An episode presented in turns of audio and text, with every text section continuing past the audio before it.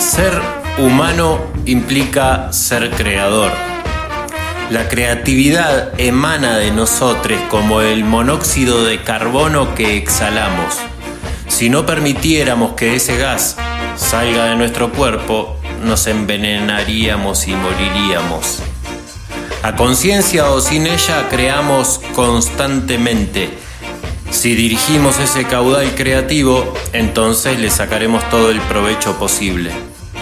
Si por el contrario nos entregamos al miedo, por ejemplo, toda esa potencia creadora se pondrá al servicio de generarnos cuanto antes la mejor sensación de miedo que seamos capaces de conseguir. Está claro que estoy trascendiendo en este texto los límites de la cuestión creativa aplicada a las artes, y es que cualquiera que haya caminado por los caminos de una disciplina artística buscando las profundidades y los orígenes de la creación, estará de acuerdo conmigo en que una vez que se descubren algunos mecanismos para crear, nos surge la pregunta de si resultan aplicables a nuestras vidas para crearnos una realidad mejor.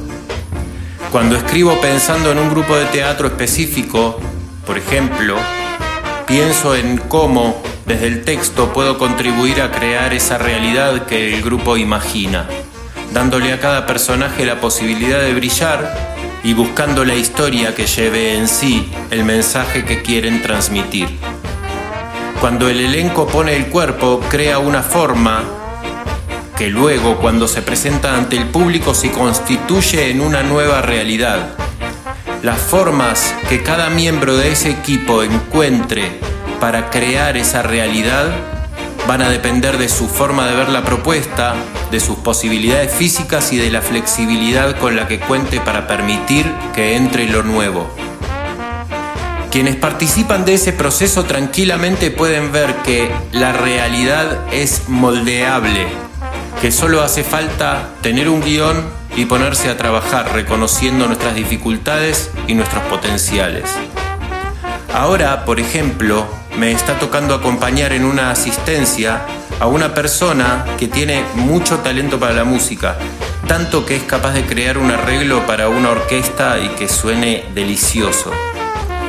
Mi trabajo consiste en que esa persona descubra que las mismas herramientas que utiliza para crear un arreglo también puede utilizarlas para crear su propia vida.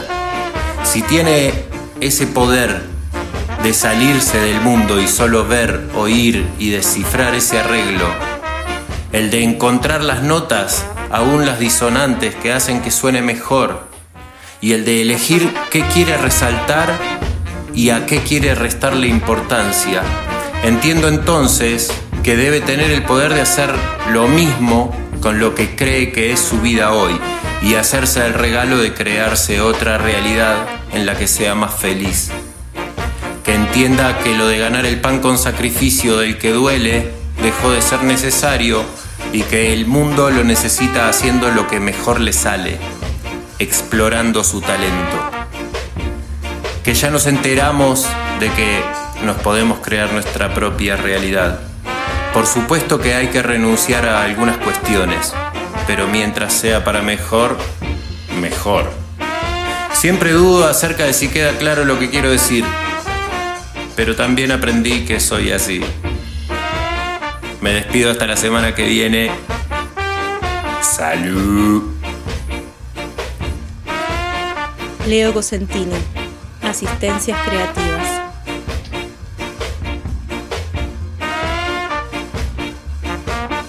Gracias, Scatalites, por su música